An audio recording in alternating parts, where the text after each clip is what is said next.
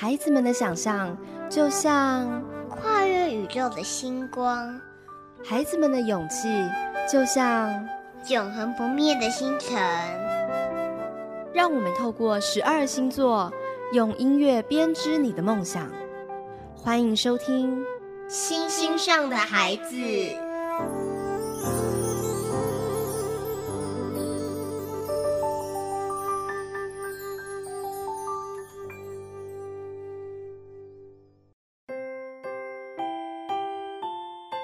欢迎收听《星星上的孩子》，我是冠豪哥哥，我是花佩姐姐，我是萝莉。嗨，大家好！上一次我们分享的是最鬼灵精怪的双子座，那这一次我们要完全转换不同的心情哦。对，因为今天的主角呢，就是咱们冠豪哥哥的星座是什么呢？萝莉，你知道吗？是巨蟹座。我才不会夹你这个那么没有几块肉的 小萝莉呢。嗯，我们今天要走的呢，就是一个很温暖又很居家的路线哦。嗯，因为我的个性是很像巨蟹座，我觉得我的情感很丰富啊，然后我也很顾家哦，很善解人意，是不是啊？萝莉有没有？对，对，所以呢。我今天来做这一集节目的时候，我就觉得哇，好开心哦，可以来介绍我自己的星座。可是啊，冠豪哥哥在做这一集的时候啊，有点不开心，你知道为什么吗？不知道。哎，说到这个巨蟹座的神话故事啊，嗯，真的有一点点不开心。我们等下听听看，你们就会知道喽。一起听听看哦。星座神话小剧场。小朋友，你知道希腊神话故事里最有名的大力士是谁吗？答案就是海克力士。他是我们花心大萝卜的宙斯，跟他外面的情人麦西尼公主阿尔克莫涅所生的儿子。海利克士一出生就有神奇的力量。宙斯的正宫老婆赫拉，因为嫉妒老公跟他的其他情妇。所以，当海克力士一出生，赫拉就派出了一只毒蛇去杀害他。没想到，可怜的蛇就这么被小 baby 海克力士给捏死了。长大后的海克力士也不断在赫拉的设计下，完成了十二项不可能的任务，包括去对付一只有九个头的蛇怪海德拉。那只怪物超可怕，只要砍下它的一个头，伤口里面就会马上再长出另一个头，搞得海克力士精疲力尽。啊！看来不能再砍他的头了。哎哎哎，有了！我用火把把他的伤口烧烂，这样他应该就不会再长出新的头了吧？嗯，就这么办。海克力士不但力气大，也很聪明呢。果然用了这个妙计，他就把九头蛇怪给杀死了。但这让天后赫拉气得半死。哼，气死我了！我就不相信他天不怕地不怕，总是有克星的吧？嗯，有了。昨天啊，我看到有只巨大的螃蟹。为了保护自己的家人，奋不顾身的向敌人对战，我就派他来对付海克力士那家伙，也算是保护我的家庭啦。于是赫拉就召唤来了大螃蟹，只可惜，哈哈哈哈！看我的无影夹，我夹，我夹，我夹夹夹！哎，这是什么东西在烧我的痒啊？哎呀，好痒，好痒！哈哈哈。看我的大脚丫！哎呀！啊，这这这是什么？啊啊，原来是一只螃蟹哦！啊，太好了，今晚可有蟹黄大餐可以吃了。可恶，这只螃蟹也太不重用了吧！好啦，我爸爸他是为了你才死的，你不能这样说他。要不然我我跟你拼命啊！啊这，唉，也是啦。我爸爸平常都对我们很温柔哦，他都会跟我们讲床边故事。他很有想象力哦，都会编好多有趣的故事给我听。你说我们该怎么办？哎，好啦好啦，别哭别哭了啦，小螃蟹，你爸爸的确很勇敢。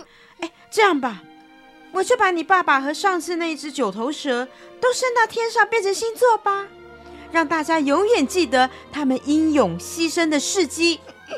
好，谢谢你。在春天的星空中，巨蟹座并没有那么明亮，在巨蟹座的下面。代表九头蛇的长蛇座就比较明显了。小朋友在仰望星空的时候，也来找找看他们在哪里。也不要忘记巨蟹为了保护家人而英勇牺牲的故事哦。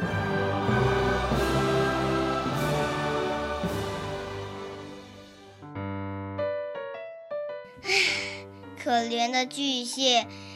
一出场就被海克力斯的臭脚丫踩扁了。我觉得你好像很开心，没有很难过的感觉。对对呀，为什么？你看看，为什么？上面有耳粪。为什么其他的星座都是很很英勇牺牲，或者是双子座那样很感人的故事？为什么我巨蟹座就是最后的就才出场一下子就被踩扁了呢？因为你是巨蟹蟹。华佩老师评评理。对啊，你看华佩老师他的那个。天秤座的故事都比我好多了。对呀，巨蟹座好惨哦。没错，不过啊，其实在这个故事中，我们还是可以听得出来，巨蟹座有一些很正面的性格哦。我非常非常努力的，你知道，其实这个故事啊，冠豪哥哥有稍微做一些改编。对，就是因为他本身的故事更简单，就是只是被踩扁，但是我后来有加了一些戏，这样子。对，就是把它变成是一个好爸爸这样子。对。对，那其实巨蟹座呢，它有一个很正面的性格哦。第一个就是很顾家，你看里面的那个大螃蟹啊，它虽然说一开始就被踩死嘛，可是它其实它的那个小孩啊，就说哦，我的爸爸非常的照顾家人哦，很会照顾家人以外，然后对小朋友也很好。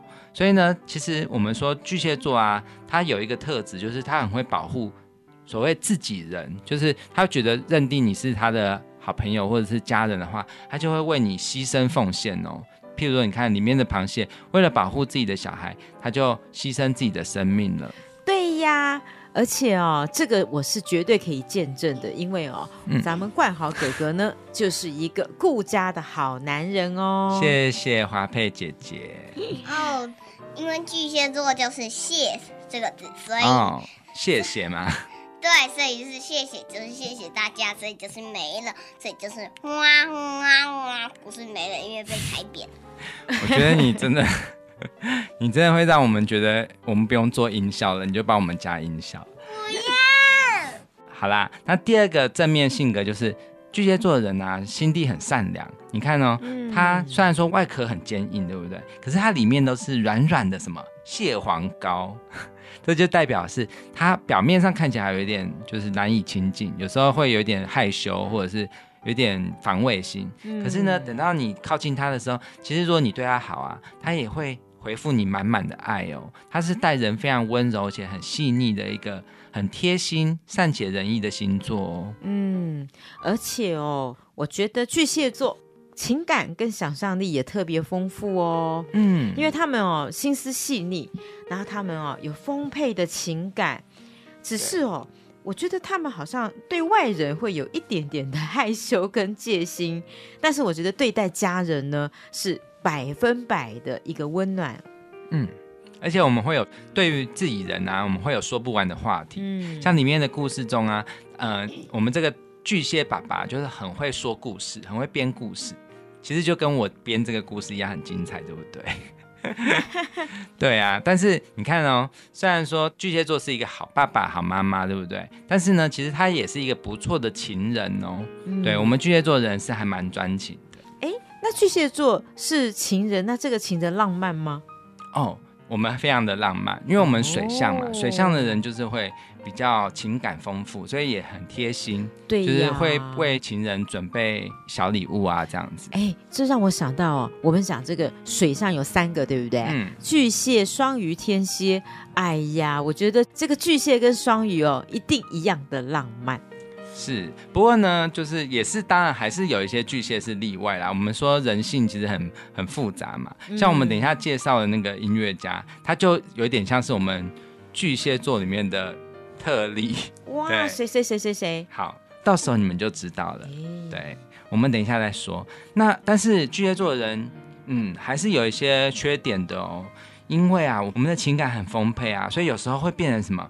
变得有一点点太过敏感了，或者是太过情绪化。什么叫情绪化？就是原本没有什么的事情，我们就会想很多，然后我们就会容易呃，在别人面前有时候会有一点收不回来那个情绪，就可能会让别人觉得啊，只不过是一件小事，你干嘛那么生气，或者是这么难过啊？这样子。嗯，对而且我们也常常会很爱猜忌、猜疑，或者是嫉妒心很强。所以的这个个性其实不是反映在我们刚刚故事中巨蟹，而是反映在他的自己人。他的自己人就是派他去作战的这个赫拉身上。哦，对，你看赫拉对于老公宙斯外遇啊，她非常的没有安全感，嗯所以她的内心非常非常多小剧场，就觉得嗯，为什么我一定要除掉我眼中的那些坏蛋这样？所以呢，其实有时候也没有那么严重嘛，可是她就会想很多。我觉得巨蟹座的那个内心小剧场啊，根本就是国家剧院等级。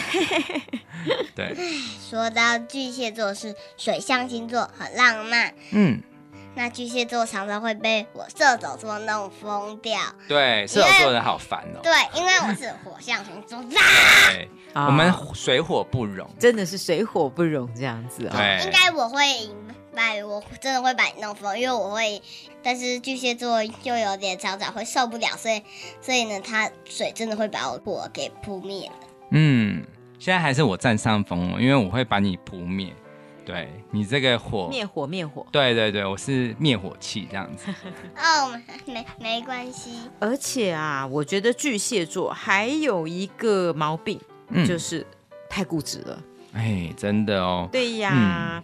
但是我觉得哦，虽然巨蟹座很固执啦，但是我觉得他还是算是勇敢的。嗯像你看哦，那个赫拉，好、派他出马，他立刻就行动了。嗯，但是他有时候太过于固执，比如说他只会想到保护家人，所以夹到了敌人，他就不轻易放开哦。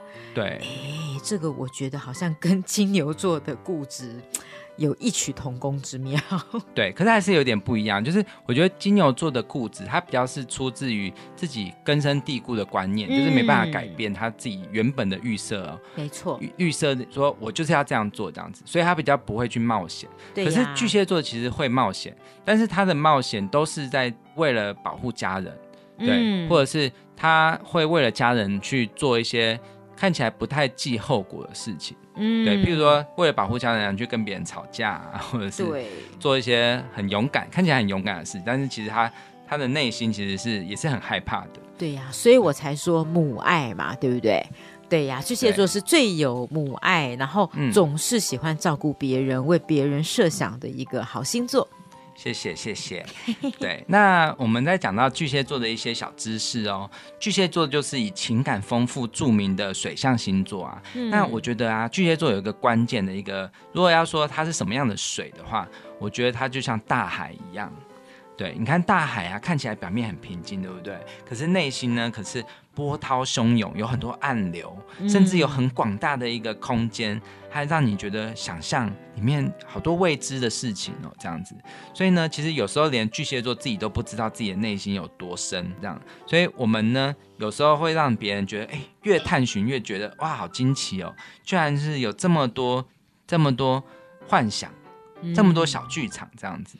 对呀、所以巨蟹座的守护星呢是月球，对，就是我们仰望月亮的时候，就会感受到巨蟹座的那一份温柔以及温暖。嗯，哎，下一段哦，我们要介绍巨蟹座音乐家喽。对，好，这是以超庞大的交响乐作曲著名的马勒。对，马休。息一下，待会回来哦。对，我们也要揭晓为什么马勒不是一个专情的好男人呢？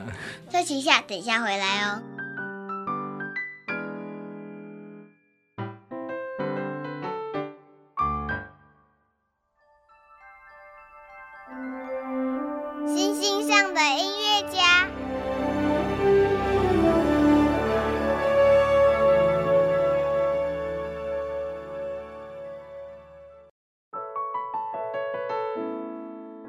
欢迎回到星星上的孩子，我是华佩姐姐。我是冠豪哥哥。我是萝莉，好，那我们今天的巨蟹座啊，因为他的情感很丰富嘛，嗯所以你可想而知哦，他的古典作曲家应该要很多才对啊。可嗯是其实我在查资料的时候发现，哎，其实真的很有名的也没有很多。可是呢，只要是有的哦，他们每一个人的作品都是想象力超级丰富的。对而且啊，你知道我们巨蟹座有一个小毛病，就是我们真的只要话匣子一开啊，我们会很爱说，就是有点啰嗦这样。嗯对，所以我觉得你如果仔细看巨蟹座的作曲家，我们很常会写出那种超级长篇大论的大作这样。嗯，例如说，第一个我想要介绍的就是有一个德国的歌剧作曲家叫做葛路克，哦，嗯他有一个很有名的作品，刚好就是希腊神话故事改编的，叫做《奥菲欧与尤利迪斯》。哦，哎，他是讲怎么样的内容呢？哦，他是讲奥菲斯他去地狱救他的太太，也就是尤利迪斯的故事。哇，一听就觉得好浪漫。对啊，对，那还有另外一个叫做杨纳杰克，这个杰克作曲家哦，他呃，杰克是一个很小的国家，这个杨纳杰克啊，他其实也是一个感情非常非常的内敛丰富。有一个作品我觉得很很代表性，叫做《荒烟蔓草的小径》。哇，好诗情画意的名字。对这个作品，我觉得很有巨蟹座的特色，就是嗯很怀旧、很浪漫、很哦情感很丰富，可是也是有点悲伤。嗯对，就是如果是你在黄昏的时候听的时候，你可能会觉得很有感觉。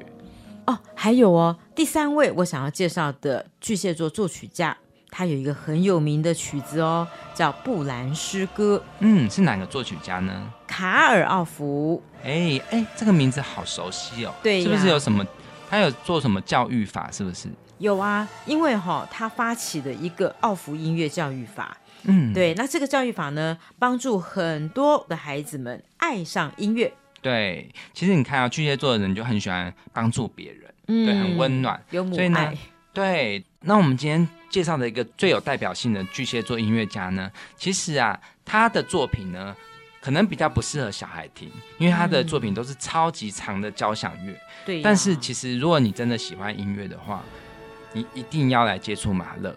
呃，很多人都说，就是长大之后啊，才被马勒音乐深深的吸引，因为觉得他音乐就像宇宙一样，有太多可以探索的东西。嗯，对好，那我们就来听听看马勒的故事吧。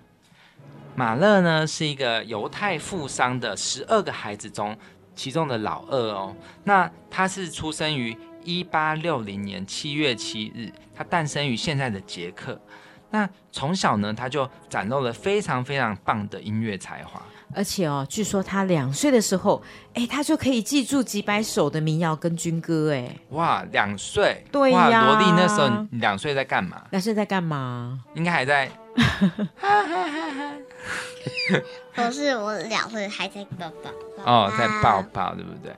但是呢，其实马勒他除了两岁就会记住很多音乐以外，他六岁开始学习钢琴，而且立刻就被很多人赞赏。哦，这个小孩是天才耶，真的很早熟，就是音乐的能力很早熟。嗯嗯，不过马勒从小哦，他就笼罩在一种死亡的阴影下。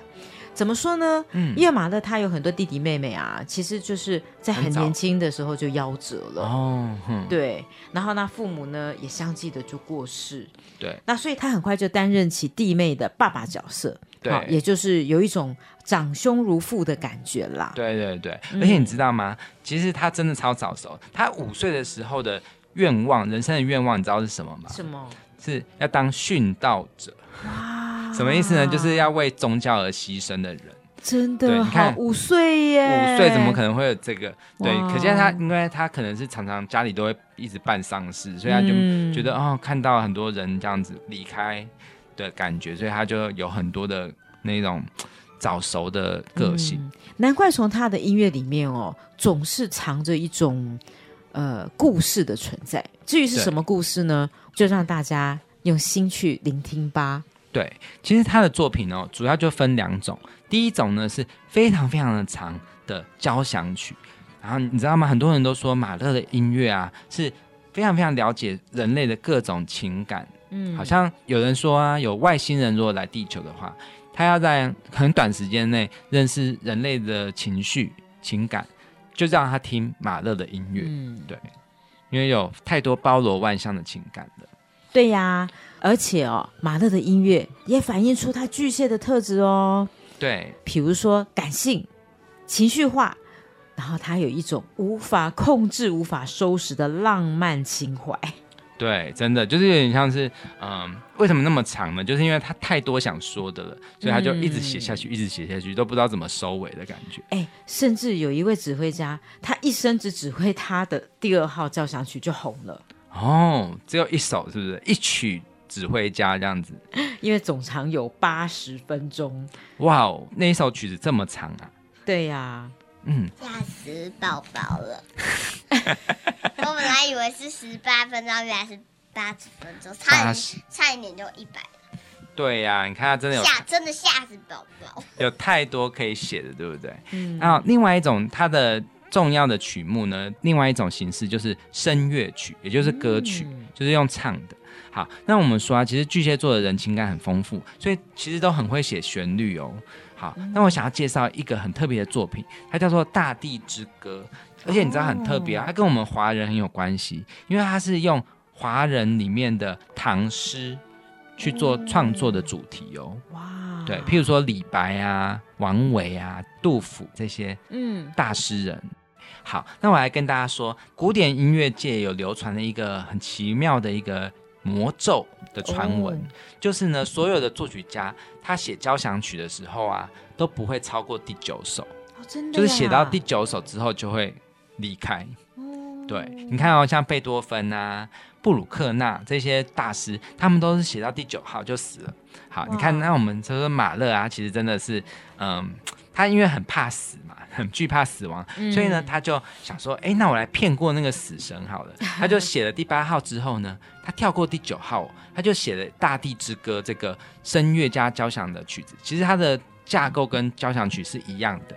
对，那他就想说，哎，这我命名是《大地之歌》，应该死神就不知道这个是第九号吧？这样子，嗯，没想到啊，他后来就觉得他逃过了，所以他就写了真的第九号，就是下一首，哇，结果真的就死了。哇，那还是没有逃过这个魔咒哎。对呀、真的很神奇吧？嗯，不过马勒因为他对音乐的造诣极高，嗯，那他不但演奏钢琴，他还会作曲。那同时呢，他也是十九世纪末二十世纪初最忙的指挥家。对他真的是事业是很成功的一个大师哦。嗯，他从小呢，因为看尽了人生百态嘛，所以他对于心理学其实很有兴趣哦。哇，他大学的时候是主修哲学的，你看，就是真的很想很多的一个小孩。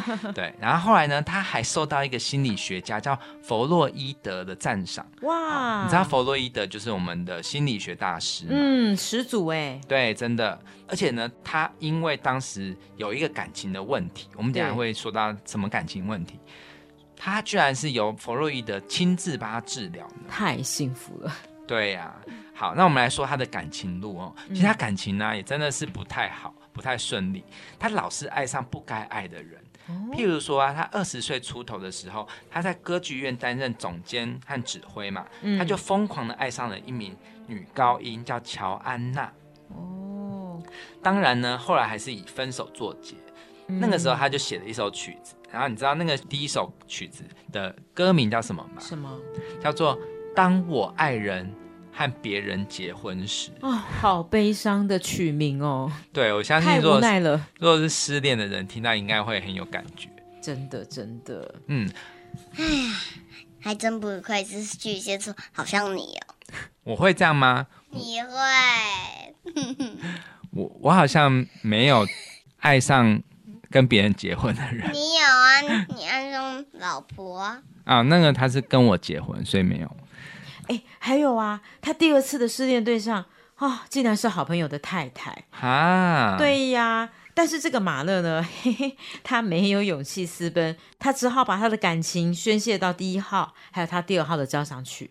哦，所以可见这两号交响曲应该也是有很多很多的内心小剧场吧。对，他有他背后的忧伤故事。对，那他第三次啊，我就直接讲不是恋情了，是第三次失恋，又是歌剧院女高音。哎，很奇怪，我觉得作曲家好像很喜欢爱上女高音呢。对呀，对，我们下一集讲到那个那个德布西，就是狮子座，他也是一个爱上女高音的一个作曲家。所以他们都有办公室恋情的概念喽。是是是，对。那你看到他那个时候马勒事业很好，所以他就被任命为做。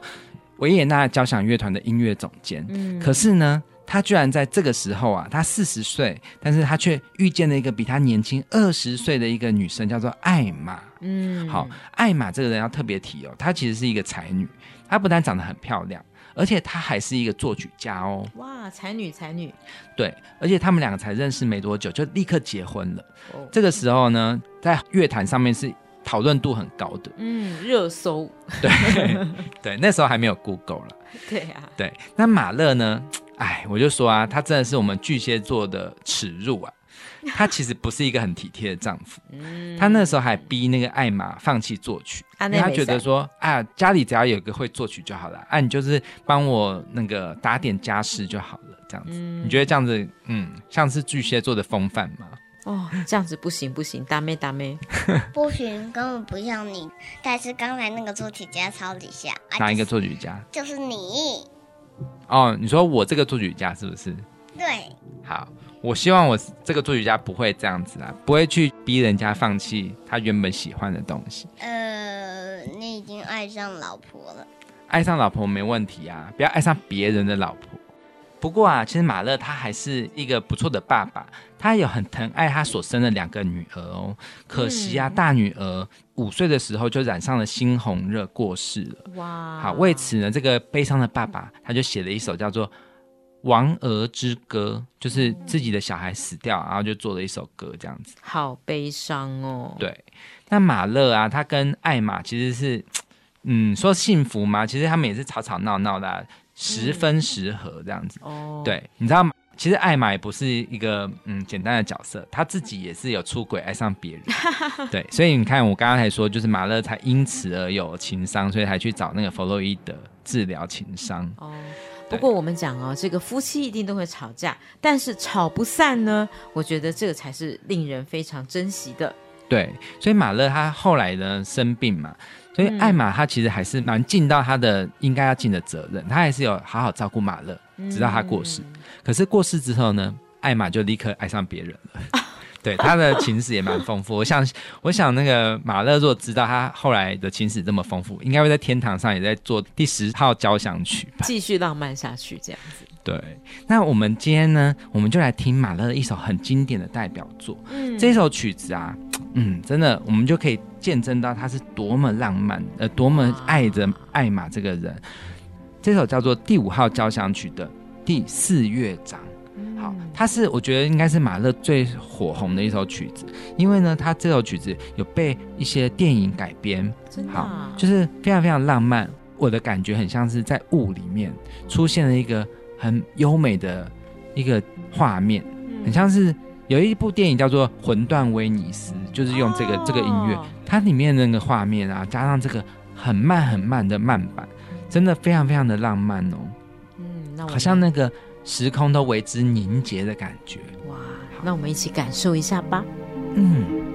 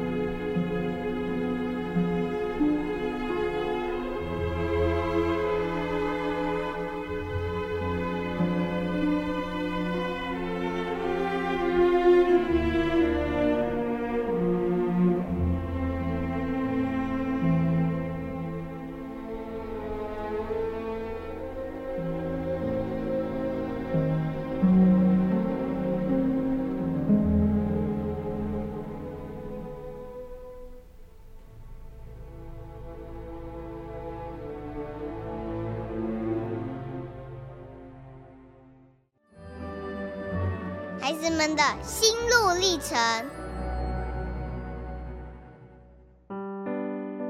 欢迎回到星星上的孩子，我是华佩姐姐。我是冠豪哥哥。哎，华佩，我们今天是来到一个很美丽的地方，对它是在杨梅，嗯对，也是桃园的一个地方。对对，我们现在在一个花团锦簇的花园旁边。真的，对而且哦，这个我们虽然访问一个小孩，对不对？但是嗯我觉得还有其他好可爱哦，对他们对不对？在旁边这样子，对，之后我们就会陆续播出他们的对访谈。呀，对我看他们都很兴奋这样。对，那我们面前这一位小美女呢，她嗯，我要好好照顾一下，因为她跟我一样也是巨蟹座的优秀人才。哇！对，我们讲到这个巨蟹座哦，我觉得呃，我觉得冠豪就是给人家感觉就是好像这个啊呃应该是说。呃，表面是非常的这个，好像很文静，但是其实内心嗯，我们其实我们其实很活泼的，真的真的真的真的，我们其实我们巨蟹座的小朋友，呃，嗯巨蟹座的人呢、很很害羞，对通常是很害羞。可是呢，你知道吗？只要跟我们熟了之后，就会说，哎、你不要那么多话，好不好？其实我们其实是内心很丰富的。对呀，对，所以我们现在面前这小朋友啊，嗯他刚刚在上节目之前一直跟我们说，啊，我好害怕，我要讲紧什么？这样子你等一下看看，对他会不会就是滔滔不绝？搞不好就说哇，这个这个讲完了没有？这样 是，来，让我们一起来欢迎好，流星小妹妹。流星，Hello，哇，哎，好好听的声音哦！真的耶，哎，那流星，那你是几年级呀、五年级，五年级哦五年级，哇，五年级的小朋友应该已经有接触到很多跟星座相关的知识了，对不对？你有在班上同学有在聊星座吗有？聊星座吗？没有那，下学期的课本有教，啊，课本有教，哦为什课本有么教？他是怎么？他是教什么？教星星的世界。哦，星星的世界哦，他不是说是什么个性，啊他是说你看到星空的时候，你可以认出那些星座。是是哦是是是，那你知道吗？其实巨蟹座它的亮度，它其实就是跟我们巨蟹座的个性一样，其实它嗯比较暗一点。对对，它是要要用比较好的望远镜才看得到。但是就是你看哦，其实巨蟹座的人，他其实就像是什么？他就像是有一个保护壳一样，嗯就像那个那个巨蟹有一个壳。真的一开始你会觉得哦，他他有一点点害怕，就是想要缩到壳里面。可是当你看到它其实里面内心是什么？软软的蟹黄，对，真的 而且很好吃，就是非常非常的好聊天。真的，对，那我们来问一下哦，呃，刘星，你最喜欢做什么事情？你的兴趣是什么？我最喜欢看书，哦，看什么书？书看小说，什么小说啊？什么小说？像是爱情小说吗？《妖怪托顾所》。哎，什么？什么你再说一次。妖怪托顾所，妖妖怪怪托托顾所，哦，这个是在讲什么的？这是在讲什么啊？就是妖怪在里面住的生活。哦，好特别哦，是感觉是还蛮童趣的那种，不是可怕的，对不对？不算可怕。哦，对，你看，其实巨蟹座的人，他们都很喜欢探索那种比较对。比较奇幻的内心，因为因为我们的想象力很丰富，我们是嗯水象星座，所以呢，其实我我也是一样，我也小时候超级喜欢看妖怪相关的书，真的。就是会开启一个幻想，而且会觉得其实他们不可怕，对不可怕对，怕，就是觉得每个妖怪其实都很有个性，嗯对，哎，我倒是问一下，这个流星为什么叫流星呢？嗯，为什么取名流星？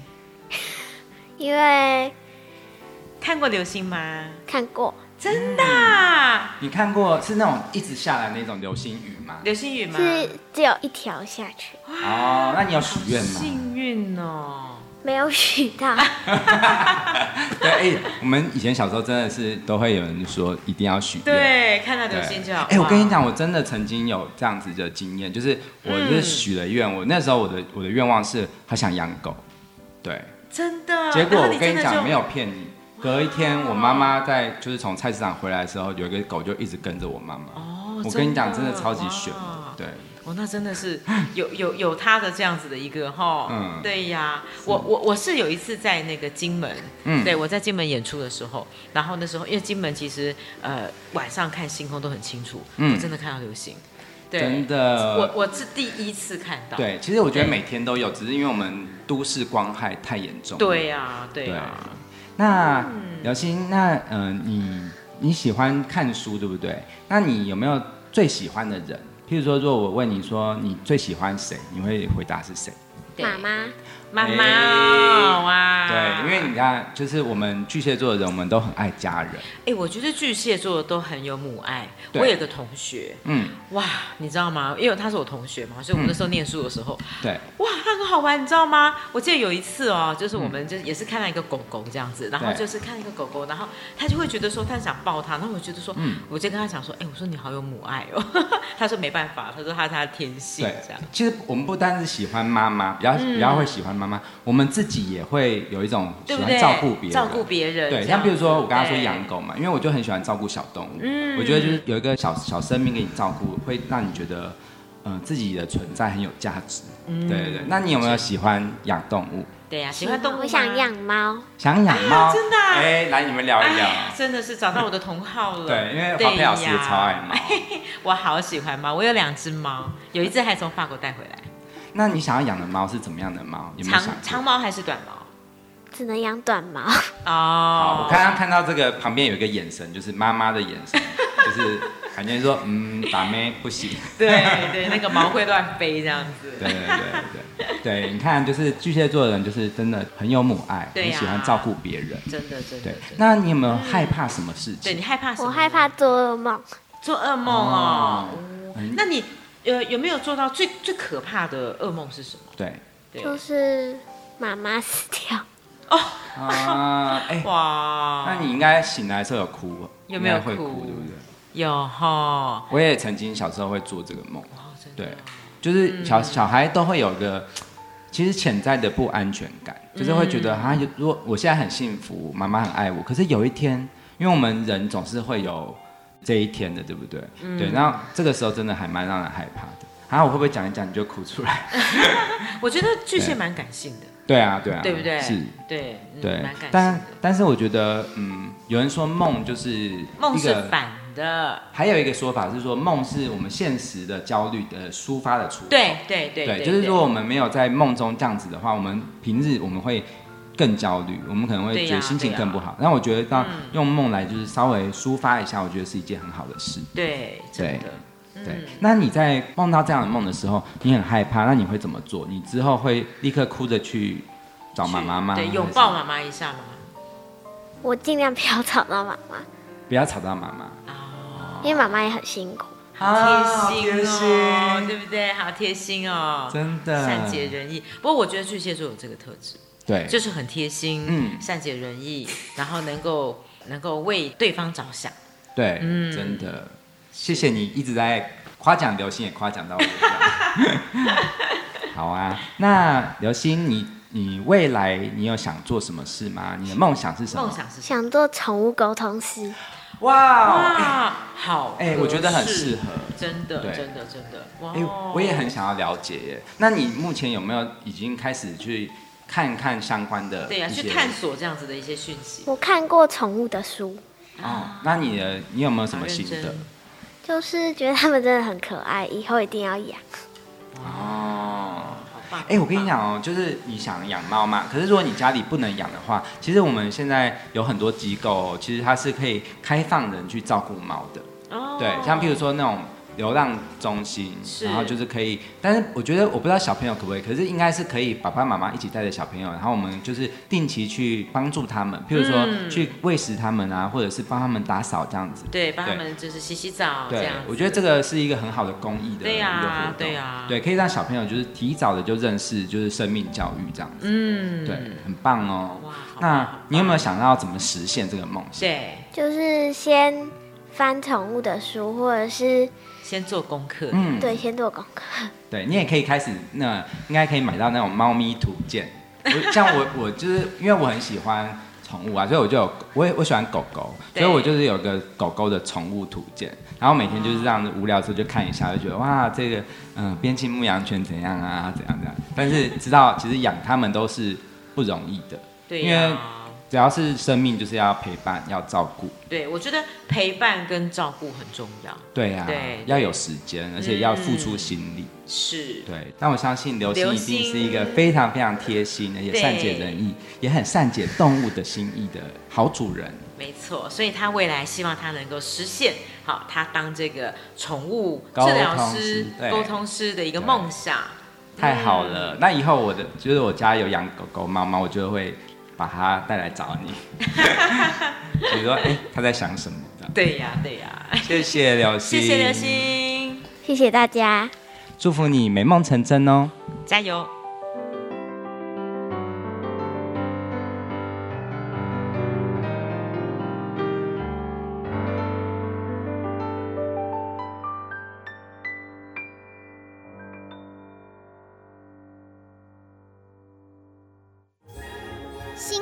上的乐章，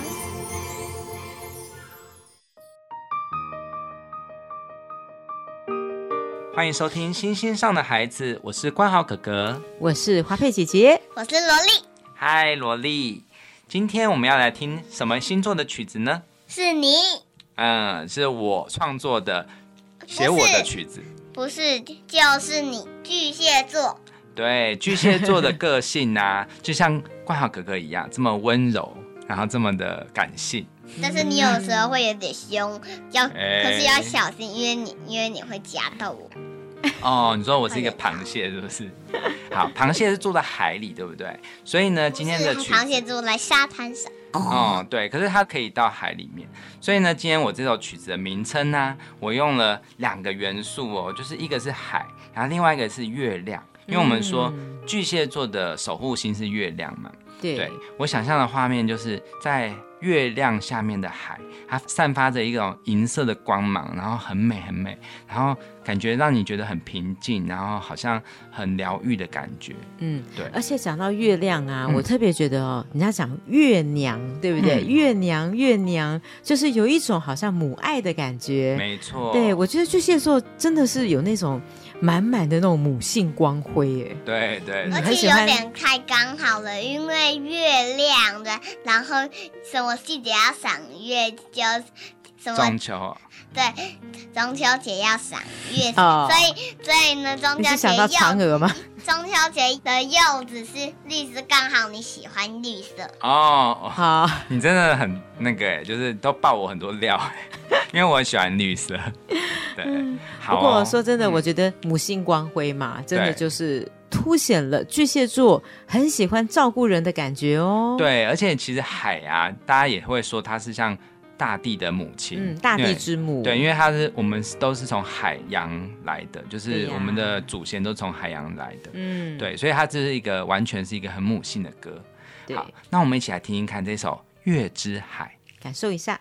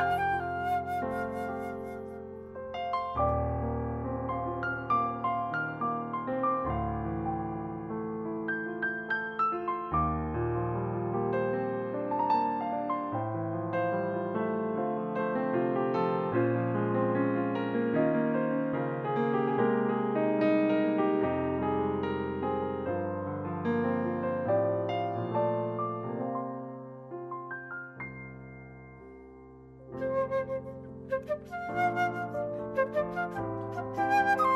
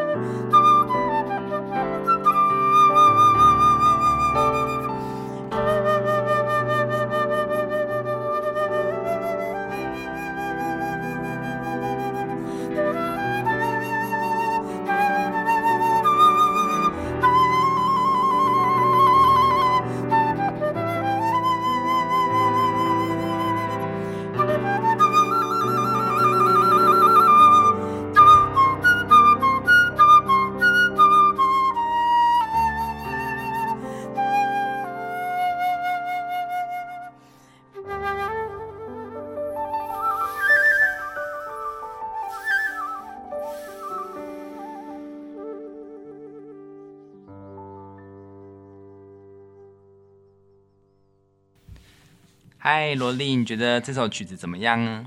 我觉得很快乐，很快乐，快乐哦，是真的是很快乐，还是比较平静的快乐？比较平静的快乐，很像在在慢跑。哎，又慢跑，你好像每首曲子都慢跑，那这个也太慢了吧？这个应该是月球漫步吧？对，哎，我觉得像月球漫步螃蟹很。哎，我觉得我又有觉得很像一种游戏，就是螃蟹在在横着走，横着走哦。好哦，那我这里来跟大家分享冠豪哥哥是怎么样创作这首曲子。首先呢，这首曲子啊，呃，一开始的前奏，大家有没有发现，它是一个很高音跟很低音的地方一起来弹的，就是譬如说是这样子。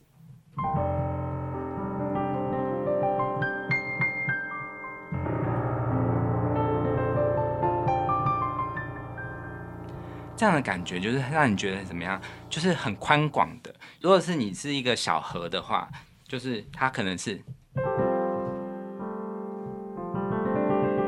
但是海洋因为很深嘛，所以呢，它一定是这么低音到这么高音，这么宽，对，所以你会觉得有一种包容万物的感觉，很像海一望无际。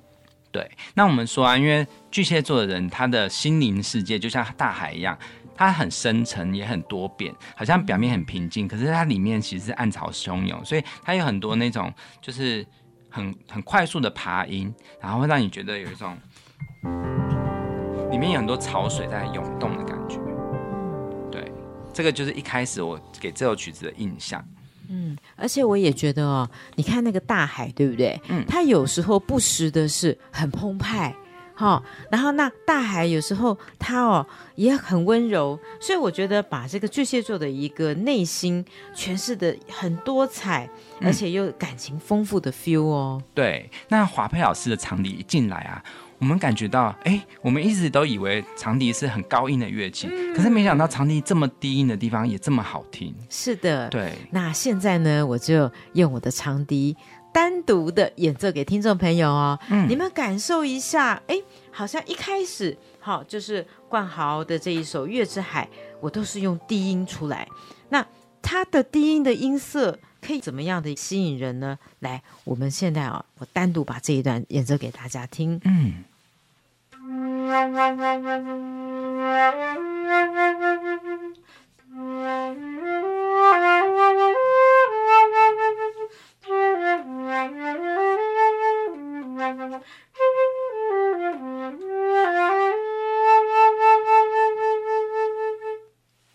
哎呀，真的是好难想象长笛可以这么低耶！对对，哎，华佩老师，那长笛的最低音是什么音呢？好，其实长笛呢最低音也就是你看哈，像我们讲低音群，它大概可以有四颗音哦。哪四颗音呢？我从上行吹到下行哦。嗯，好。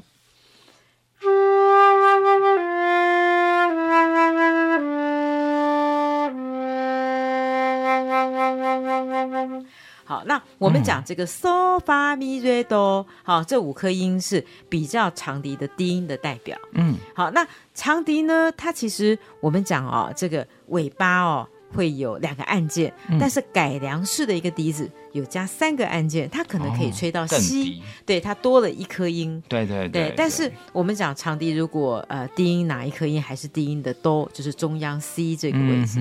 好，那有没有感受到，在低音长笛它的音色是饱满的？对，对，它其实虽然我们讲长笛都是高频，但是低音它也是有一个很特别的磁性。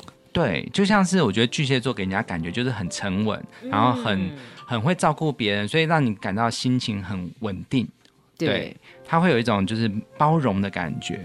对，所以我觉得呃那个时候在诠释这首曲子，我就觉得把低音的这种音频还有它的味道，就来诠释巨蟹座在母性的光辉。对，那我这里给大家一个，也是一个乐理的小知识哦，就是这首曲子你会感觉到有一点怀旧，或者是有点古典优雅的感觉，或者是有点东方的情怀，就是譬如说我们说中国啊，或者是比较东方的台，呃，台湾也是东方嘛，对，那比较不会是西方的，是为什么呢？是因为我这首曲子用的音符大部分都是以这几个音作为主角。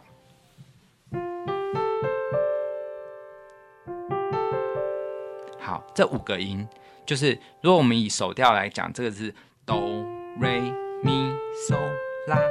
好，譬如说你看哦。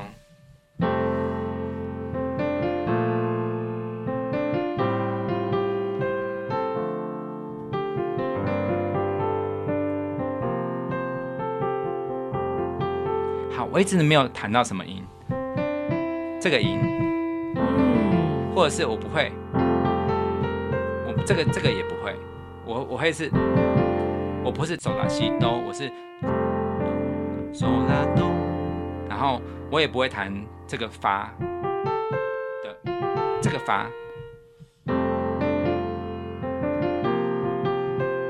我如果弹这样子的话，感觉就比较没有那么东方。是嗯这个的话，就是一个很神奇哦，就是。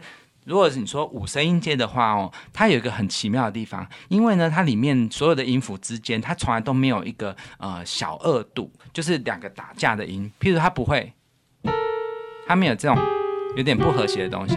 所以呢，如果是全部都弹五声音阶，你会觉得它怎么样？它是不管怎么乱弹都很和谐。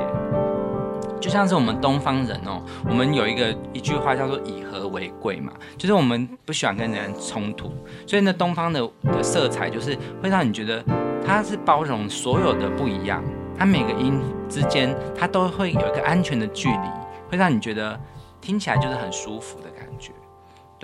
那这个就是我在创作这首曲子，我给他一个基调，因为其实我们说巨蟹座的人通常都是很恋旧嘛，所以呢，他会一直活在过去的幻想中。那我就把这个五声音阶的东西摆进来，就会让你觉得他好像活在那种古代，就是很像是有那个嫦娥啊，或者是有什么，就是那些古代美人的感觉。对呀、刚刚我们可爱的宇宙小音符萝莉就讲到 中秋节，对不对？对，哎呀，真的是，哎，想到中秋节哦，嫦娥。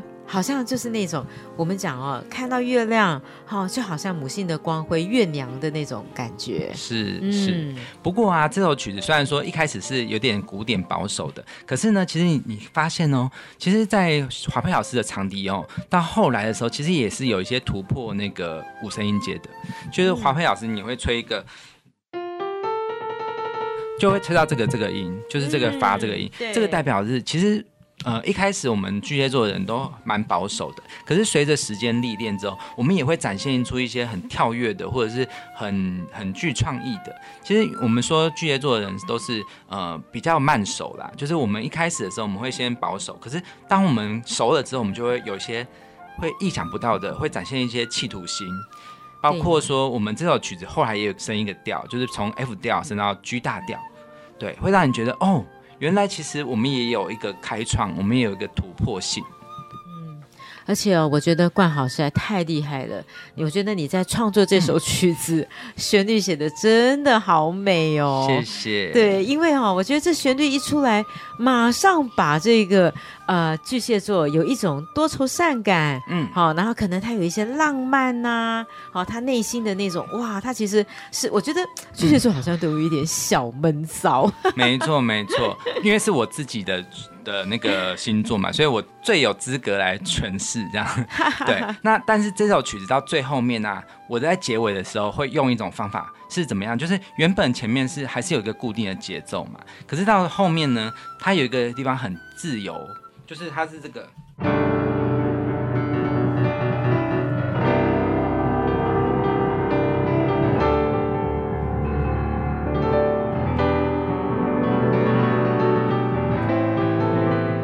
对这一段呢，其实我们的那个节奏感其实是尽量都是很即兴的，然后它的那个钢琴就不断一直在下面，好像在波浪在拍打的感觉，嗯。很波涛汹涌的，就代表是哎，其实我们的情感已经丰富到我们已经无法去用节奏去去限制了，所以我们的那个巨蟹座啊，你会发现他我们都会有一种。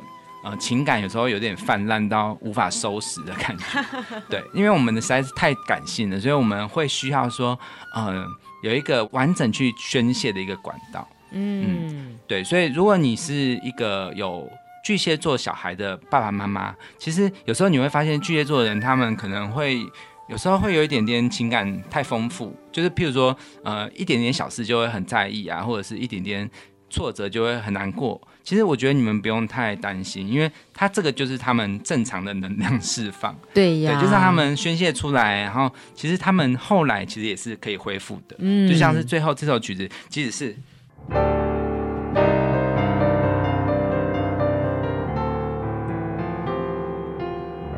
你看，最后又是恢复到平静了。对。对，我觉得巨蟹座的人哦，就是能够把情绪嗯做一个收放自如的感觉，是，对不对？他嗯可能内心是很激动、很热情，诶，但是他能够平静、理性的面对哦，他有一些情绪的一些处理哦。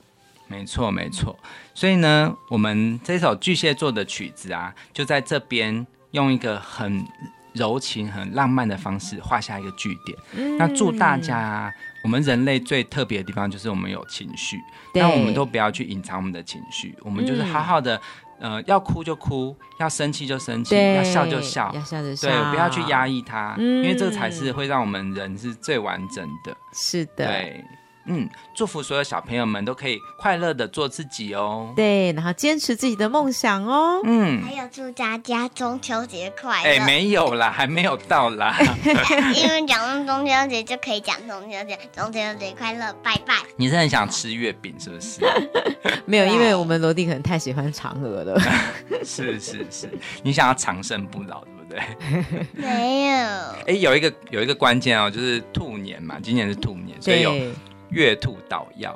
对但是我不想吃药，哦，不会让你吃药啦。好可惜哦。现在是中秋节现在是中秋节。巨蟹座要小心一点，因为中秋节要烤肉，小心螃蟹被烤来吃。我们要先吃粽子好吗？接下来是端午节啦。我们应该要先吃螃蟹，那我就把你吃掉。好哦，谢谢大家。因为我是射手座，射手座会射箭，那我那我就小小的箭把你射，因为你太小了。嗯，好哦，那好啦，赶快来，我们之后就一定会轮到你了，好吗？对，射手座，射手座的到时候小萝莉，好好好表现。好，拜拜哦，拜拜。拜拜。